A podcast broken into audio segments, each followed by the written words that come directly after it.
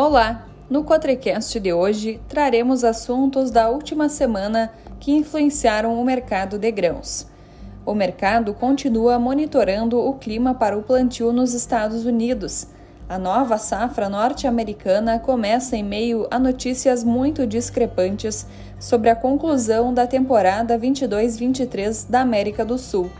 Depois de uma produção recorde no Brasil e de uma quebra histórica na Argentina, a oferta que virá dos campos norte-americanos terá seu desenvolvimento monitorado mais do que constantemente para soja e milho.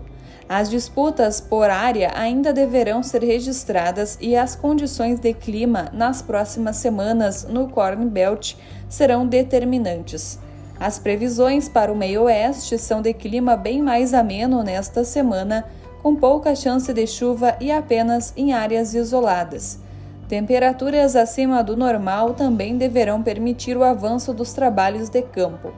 A perspectiva de transição do fenômeno climático Laninha para o El Ninho a partir da metade do ano cria uma conjuntura favorável à produção de grãos nos Estados Unidos e posteriormente na América do Sul, o que vem acentuando a trajetória de queda dos futuros da soja na Bolsa de Chicago.